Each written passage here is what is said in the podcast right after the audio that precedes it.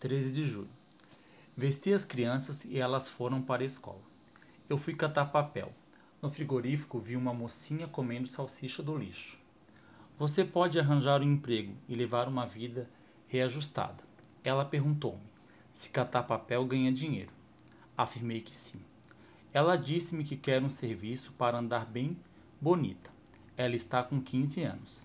Época que achamos o mundo maravilhoso. Época que a rosa desabrocha. Depois vai caindo pétala por pétala e surgem os espinhos. Uns caçam da vida, suicidam, outros passam a roubar. Olhei o rosto da mocinha. Está com boqueira. Os preços aumentam igual as ondas do mar, cada qual mais forte.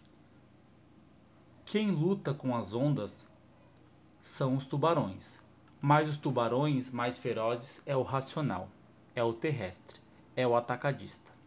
A lentilha está a 100 cruzeiros o quilo. Um fato que alegrou-me imensamente. Eu dancei, cantei e pulei. Agradeci o rei dos juízes, que é Deus. Foi em janeiro quando as águas invadiu armazéns e estragou os alimentos. Bem feito.